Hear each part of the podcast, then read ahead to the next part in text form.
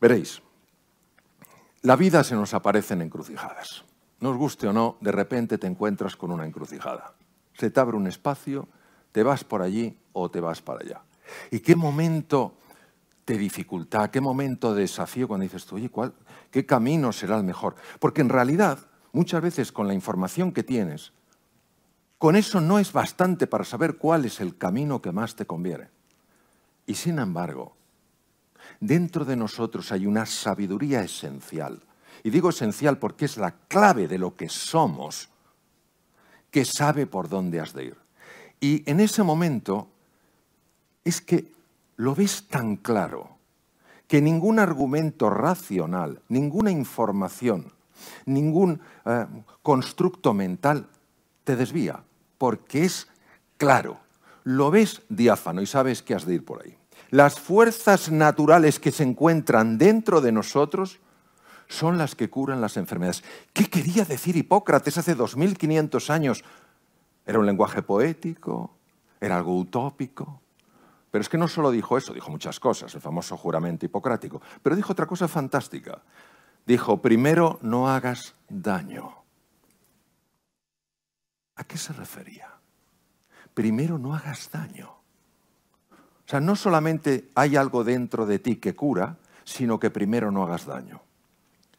Cuando yo leí aquello, cuando leí la descripción de los médicos griegos, supe que había algo que valía la pena explorar. Era muy jovencito, pero la vida fue muy generosa conmigo. Y me hizo ver que había algo de valor, que la ciencia médica es imprescindible. Nadie quiere un cirujano que le diga, señora, señor, le voy a operar. Soy un cirujano muy empático. Esta operación no la he hecho nunca. Pero mi empatía me desborda. Usted va, como dicen mis hijos, a flipar con mi empatía. Eh, el pobre que está dice, ¿hay otro? ¿Se puede elegir aquí? ¿Hay, ¿Hay, alguien? No. Bien. Entonces, ciencia médica sí, pero también arte médico. Y hay otra llamada. Pero esta llamada, fijaros, viene de otro lugar distinto, pero casi en el mismo tiempo. Esto es lo bonito. 2500 años. Otra llamada de teléfono. Pero es que nos vamos de Grecia a la India, al norte, junto a los Himalayas, al Nepal. Kapilabhatu, los restos de Kapilabhatu. Aquí vivía un príncipe, el príncipe Gautama Siddhartha, hijo de dos reyes, Mahamaya y Sudodana. Un hombre que pudo apreciar el sufrimiento de los demás y dijo, yo tengo que hacer algo. Un hombre que lo tenía todo, todo resuelto riqueza, prestigio, abolengo, no le faltaba nada. Que estaba, casada con, estaba casado con la guapísima Yasodara. Y además tenía un hijo, Rajula. Decidió abandonarlo todo para encontrar una forma de reducir el sufrimiento que él sabía que los seres humanos experimentábamos. Estamos hablando del príncipe Sakyamuni Buda. Buda en sánscrito quiere decir el despierto. Buda no es un dios. Es cierto que algunos al Buda mataba, le veneran como un dios. Buda es un guía, es un investigador, es un estudioso de la mente humana, y entiendo que así hemos de verlo, y así lo aprendí yo de mis maestros budistas, aunque yo sea cristiano, pero de mis maestros budistas. Y Buda, fijaros lo que dice, en la misma época, hace 25 siglos, en otro rincón del mundo, junto al Nepal, para enseñar a los demás primero es de hacer tú algo muy duro. Has de enderezarte a ti mismo. Ah, yo no sabía que estaba torcido. Porque me tengo que enderezar. ¿De qué tipo de torcedura habla Sakyamuni Buda? Claro, esto que pasó hace 25 siglos parecía que era algo poético, utópico, extraño, que no tenía sentido, hasta prácticamente ahora.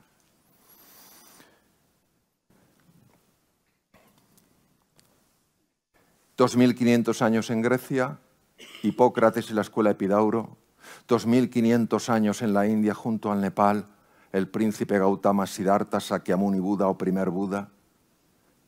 En China aparece otro. Se completa el triángulo. Si yo digo Lao Tzu, ¿a alguien le suena Lao Tzu? Que levante la mano, yo levantaré siempre la mano, nadie estará solo. Lao Tzu. Bien.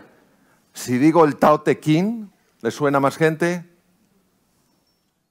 Bueno, Lao Tzu es probablemente el filósofo chino más reconocido. Podríamos decir junto a Confucio, pero Lao Tzu yo creo que es de una hondura increíble. Fijaos lo que dice Lao Tzu. 2500 años. Si estás deprimido, es porque vives en el pasado. Toma ya. Si estás lleno de ansiedad, es que vives en el futuro. Si estás en paz, es que vives en el presente. De nuevo nos encontramos con un lenguaje muy misterioso, muy extraño, muy sofisticado, muy difícil de entender. Hasta ahora. Organización Mundial de la Salud. Nuestro organismo orientador en el campo de la medicina nos alerta de varias cosas. Primero, ojo porque la ansiedad está subiendo a tal velocidad que no sabemos lo que vamos a hacer con ella. Ojo porque la depresión cada vez, los cuadros de depresión cada vez más frecuentes. Ojo porque la diabetes tipo 2 y la obesidad, sobre todo la obesidad infantil, parecen imparables. Y la Organización Mundial de la Salud es muy sabia. Yo no soy nada sabio, pero la Organización Mundial de la Salud es muy sabia y dice que la salud no es solo la ausencia de enfermedad.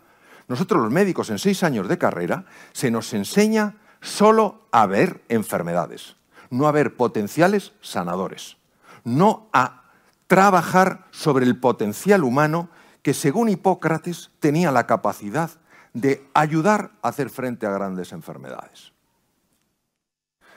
Según la Organización Mundial de la Salud, la salud no es solo la ausencia de enfermedad, sino el bienestar psicológico, social y emocional de un ser humano.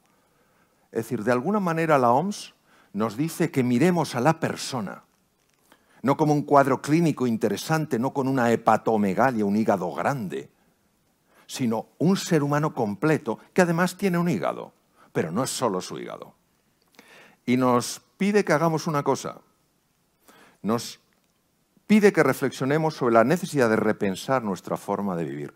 ¿Nos da la sensación de que hay algo en nuestra forma de vivir que no funciona? ¿Nos da la sensación de que vamos demasiado agobiados? ¿De que necesitamos ese espacio de paz, ese tomarnos un respiro? ¿Dónde está la raíz del problema? ¿Por qué nosotros que no pasamos hambre, que no pasamos frío, que estamos razonablemente sanos, que tenemos un grupo de gente que nos quiere? ¿Por qué muchas veces resulta tan difícil sentirse pleno, sentirse feliz? ¿Dónde está ese punto? ¿Cuál es la raíz? No la hoja, no la rama, no la fruta, no el tronco. ¿Dónde está la raíz? Fijaros los sabios que nos creemos que somos, que no nos llamamos Homo sapiens, sino Homo sapiens sapiens. Para que te quede claro que eres sabio. Sapiens sapiens, sabio sabio. ¿Tenéis la sensación de que somos tan sabios? Si alguien es tan sabio, ¿viviría con tanta tensión? ¿Viviría con tanto estrés? ¿Viviría a veces con tanta urgencia? ¿No tendría tal vez un poco más de reposo, un poco más de alegría, un poco más de tranquilidad? Y me gustaría añadir una dimensión al Homo sapiens sapiens, que es la dimensión Homo demens. Estamos un poquito para allá. Estamos fundamentalmente aquí, pero algo para allá. ¿Qué pasaría si la dimensión Homo demens tuviera tanto impacto que alterara la dimensión sapiens sapiens?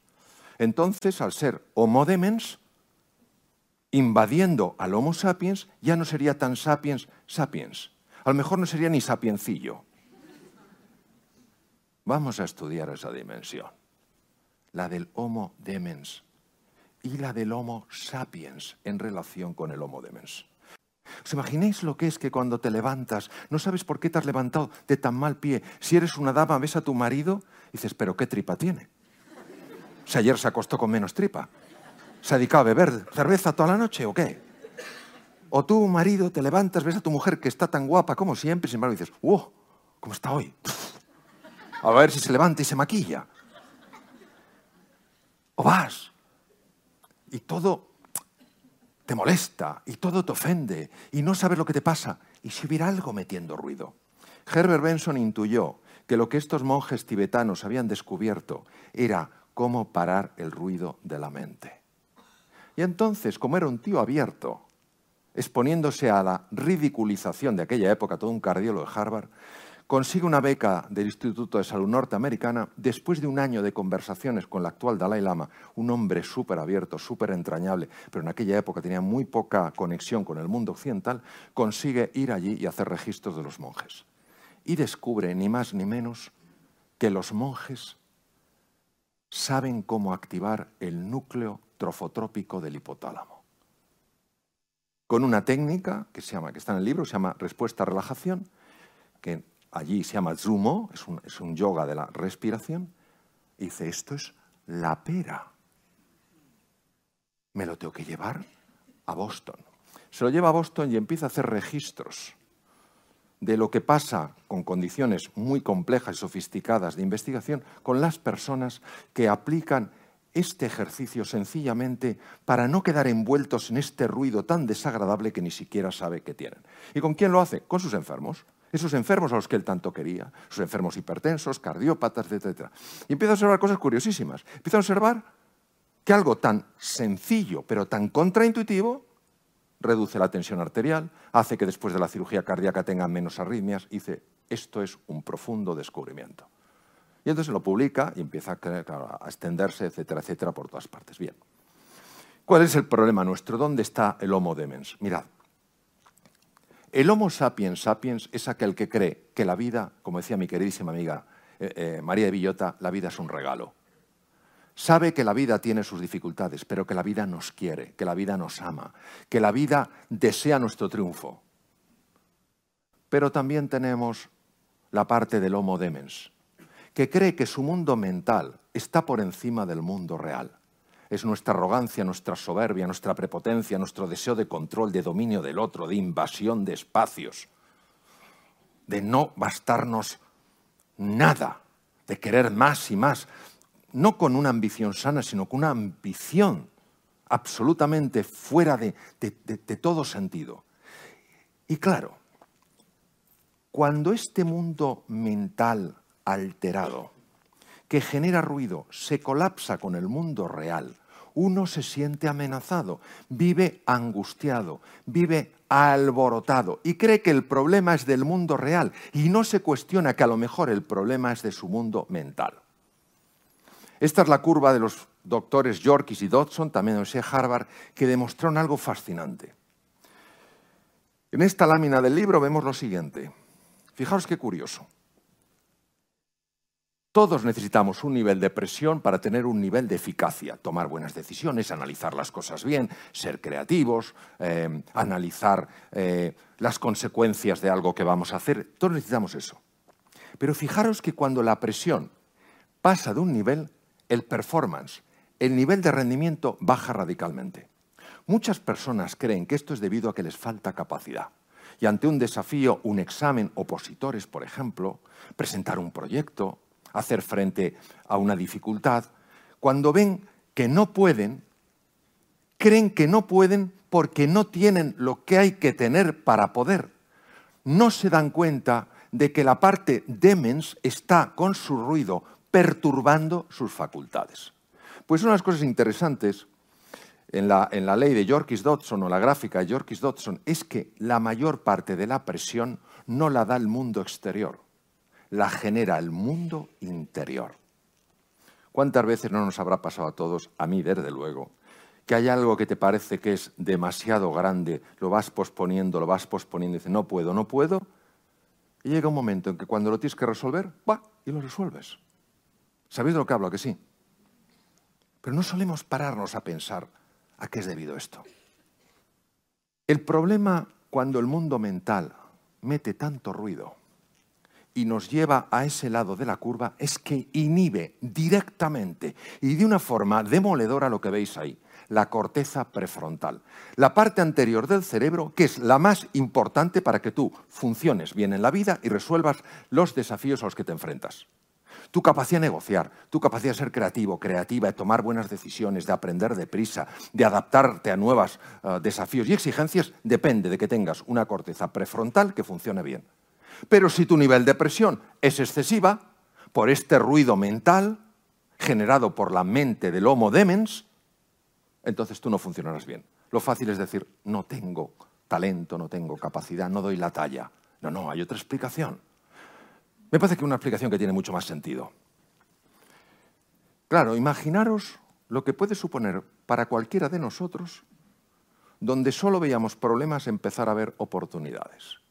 Donde solo veíamos muros, empezar a ver fronteras. Donde solo veíamos límites, empezar a ver posibilidades. Yo sé que parece demasiado bonito. En mi experiencia esto es así, así de literal.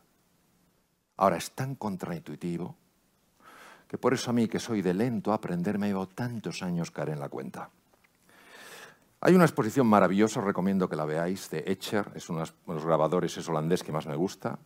Y Etcher, no sé si pensaba en estas cosas, pero yo sí pienso en estas cosas cuando veo sus obras. Cuando tú empiezas a reducir la parte de Homo demens que está junto a la de Homo sapiens sapiens, cuando empiezas a reducir el ruido mental, empiezas a ver en lo mundano lo extraordinario. Ya no está solo el barro que te mancha los zapatos, empiezas a ver ese espejo que te refleja la naturaleza. Imaginaros lo que es ver algo como si fuera por primera vez, dejarte sorprender por lo sencillo, estar así. El lugar este ya lo conozco, no, esto también, también, no, no, no, no, nuevo, Verte en el espejo y verte por primera vez, admirarte por primera vez, ver a la persona que tienes al lado y verla como si fuera la primera vez. ¿Qué, qué sabiduría la de Proust? El verdadero arte del descubrimiento no es salir a buscar nuevas tierras, sino en aprender a ver la vieja tierra con nuevos ojos. Pero claro, como decía el gran economista escocés Adam Smith, el pez no sabe que está dentro del agua hasta que le sacan de ella. Mirad, la parte de Homo demens demens no quiere que sepamos ninguno que hay un mundo fuera del agua. Entonces, el pez, no le cuentes milongas de que hay un mundo fuera del agua. Tira, no, el único mundo que veo es el agua. Si es verdad, es el único mundo que ves. No es el único mundo que es. El problema de la mente no es que no solo es que te engañe, o de algunos elementos de la mente, es que te limita tanto el mundo que crees que lo que ves es lo único que hay y entonces te pierdes todo, todo un abanico de posibilidades.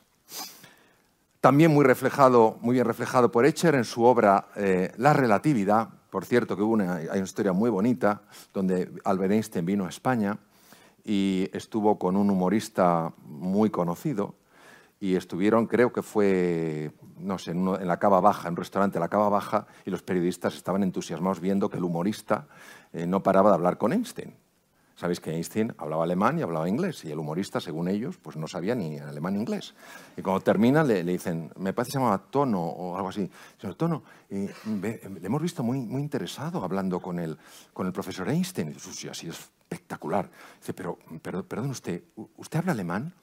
No tengo ni idea. ¿Y habla inglés? Tampoco. Dice, ¿de qué han hablado? De que todo es relativo. Bien, entonces, ¿Qué pasa? Que nuestro mundo mental, cada uno ve una faceta en la realidad y pensamos que eso que vemos es lo único que hay. No, el mundo real incorpora todos los puntos de vista. Qué riqueza, qué maravilla. Y bueno, esto es una cosa maravillosa, es decir, si podemos vivir en tres dimensiones, ¿por qué vivir en dos? ¿Por qué vivir en dos si puedes vivir en tres? Esto es lo que ofrece este trabajo, estas estas prácticas, estas enseñanzas, ayudarnos a conectar verdaderamente con lo que somos, no solo con el envoltorio que rodea el cofre, sino lo que verdaderamente contiene el cofre. Porque en el fondo todos libramos batallas, más o menos difíciles, más o menos largas, más o menos costosas, pero las guerras se ganan dentro. Mis buenos y queridos amigos maratonianos, que tengo aquí unos cuantos, en alguna ocasión que hemos hablado de ello, me han dicho claramente lo siguiente. Lo más importante es cómo estás en la línea de salida, ¿verdad, Jaime? Tú que, tú que vas varias veces a Nueva York. Es cómo estás en la línea de salida. Hay personas que están en la línea de salida y ya saben que no llegarán. Claro, no llegan. ¿Veis? No llegan. Y aquellos que saben que pueden llegar, consiguen llegar, como sea, de la manera que pueden, pero llegan. Pues es lo mismo. De lo que se trata es de ir aparcando un poquito al Homo demens y dejar que resurja con fuerza, con pujanza, el Homo sapiens sapiens. Este es otro de los grandes. Junto con Herbert Benson, hablamos de los años 70, él eh, es un PhD en microbiología por el MIT, John Kabat-Zinn. John Kabat-Zinn decidió aplicar estas metodologías inventadas en Oriente hace 2.500 años. Por un lado, el príncipe eh, Sakyamuni, Sakyamuni Buda, Gautama Siddhartha. Por otro lado, Lao Tzu. Aplicarlas al mundo del estrés, a esa tensión que nos desborda, ese ahogo, dame un respiro, dame un espacio, déjame un poco tranquilo, déjame un poco tranquila. Quiero paz, quiero un poco de serenidad.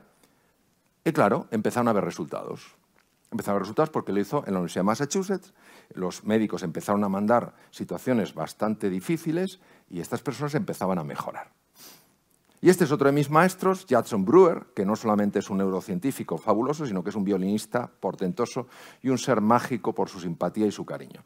Nos vamos a quedar alucinados de lo que ha descubierto Judson Brewer. Él empezó en el, John Hopkins en Baltimore y ahora está en Massachusetts. Fijaros, ¿quién de vosotros, quién de vosotras se puede relacionar con lo siguiente? Va en el coche, llega a un sitio y no se ha dado cuenta de por dónde ha pasado. O sea, va en piloto automático. Nosotros pensamos que esto es lo normal, pero el caso es que no nos damos una torta, lo cual es sorprendente. Es como si tuviéramos un pilotillo, es como cuando vas en avión y entonces ves al, capitán, al comandante que sale y dices tú, ¿quién pilota? ¿Quién pilota? El piloto automático, estás tranquilo. Bien. Jackson Bruena ha estudiado este circuito. Este circuito, que es el circuito del piloto automático, la red neuronal por defecto, Default Network, y ha observado lo siguiente. La mayor parte de las veces, este ruido mental que ya hemos visto en Herbert Benson se refleja en una pérdida de atención. Estar dándole vueltas a las cosas mientras uno circula aumenta tremendamente la posibilidad de tener un accidente. Pero no solo eso, es que esta mente errante, que se llama mente errante, podríamos compararla con el ruido mental del Homo demens, esta mente errante es una de las causas de tensión interior. Porque ¿sabéis lo que pasa? Cuando esta mente errante funciona, bloquea otra parte que se llama la red ejecutiva central. Cuando tú estás volando, la parte tuya del cerebro que está atenta, que está conectando información, que está generando creatividad, que está generando novedad, se bloquea. Por eso una de las grandes aplicaciones del mindfulness es en los problemas de déficit de atención, que van creciendo a lo bestia. Porque claro, esta red lo que hace es que estemos permanentemente inatentos. ¿No veis la falta de atención que hay? Yo tengo muchos amigos abogados, algunos están aquí, que me dicen, mira Mario, el problema es que le das hoy en día a una persona más joven, un millennials, un, un documento para leer y a las 10 páginas ya no puede porque vivimos entre pantallas. Bueno, pues lo que se ha visto es que la práctica de estos ejercicios de mindfulness, que sería la traducción inglesa de sati, eh, en pali, la lengua que hablaba Buda, meditación, lo que hacen es empezar a cambiar el circuito. Entonces tu mente errante ya está errando menos en todos los sentidos. No solamente comete menos errores, sino que además mm, eh, está menos volátil y estás mucho más concentrado, más concentrada, hasta el punto en el que cambia la arquitectura del cerebro. Esto es increíble. O sea, que unos ejercicios donde aparentemente lo único que haces es centrarte en el aquí y en el ahora, en el presente, sean capaces de cambiar la arquitectura cerebral, verdaderamente es algo que a mí personalmente todavía me sorprende. Sara Lazar, del Hospital de eh, Massachusetts, que pertenece también a la Universidad de Harvard, ha trabajado mucho viendo qué pasa en las personas, en el cerebro de cualquiera de nosotros, cuando nos vamos entrenando en este tipo de prácticas, que lo que hacen es reducir el impacto que el Homo demens tiene en nosotros, reducir el ruido mental. Ella ha trabajado una estructura preciosa, la vais a ver, este es el encéfalo, es una resonancia real, y en un momento determinado parte del tejido desaparecerá y veréis una estructura. Ella trabajó mucho en esta estructura, que en cuanto aparezca, os la mostraré, aparecerá en colores, es el hipocampo, por su forma de caballito mar. Se ha visto que las personas que practican estos ejercicios aumentan el grosor del hipocampo. Ahora me dices, bueno, Mario, yo soy una persona práctica. Yo no quiero ir por ahí diciendo, ¿qué tal estás? Pues mira, con un hipocampo, que es una pasada. Yo no quiero fardar de eso. Yo lo que quiero es que me sirva. ¿Para qué me sirve el hipocampo? Bueno, el hipocampo te sirve para mucho. ¿Quién quiere mejorar la memoria? ¿Quién quiere mejorar su control del miedo? Oh. ¿Quién le gustaría mejorarse a sí mismo? Es decir, reinventarse, transformar la propia arquitectura del cerebro, haciendo que nuevas experiencias lleven también a nueva forma de vivir.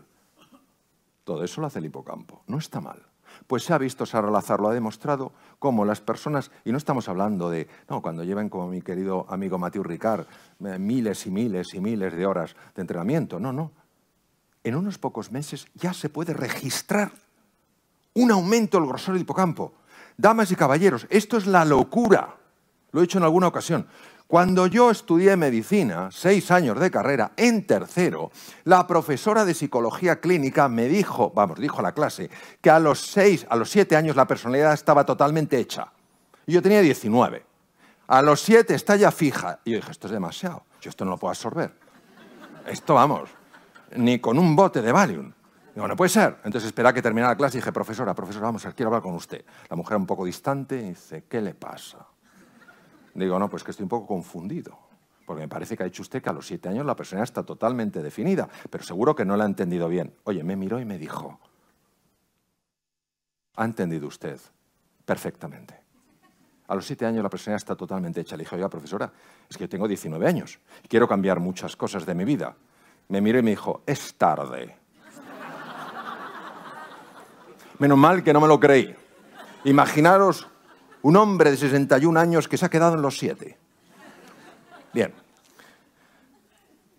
La capacidad de cambiar la arquitectura del encéfalo, la capacidad de cambiar su estructura a través de unos ejercicios que lo único que hacen es parar al homo demes, el ruido, es algo que a mí todavía me sobrecoge. Otro de mis queridísimos maestros, una persona de una talla humana extraordinaria, Richard Davidson. Richard Davidson ha demostrado algo oh, ¿cómo deciros? No me, parece que pueda, que pueda la ciencia expresar algo más hermoso que lo que, que lo que este hombre y su equipo desde el Weissman en la, en la preciosísima ciudad de Madison, en Wisconsin, ha demostrado. Que el amor es capaz de reestructurarte el cerebro. Que el amor no es una cosa blandita, azucarada. ¿Cuánto me amas? Mucho. Yo también. Sino que el amor tiene una fuerza tremenda. Muchas gracias a todos por venir y os deseo de todo corazón lo mejor, que es lo que merecéis. Gracias.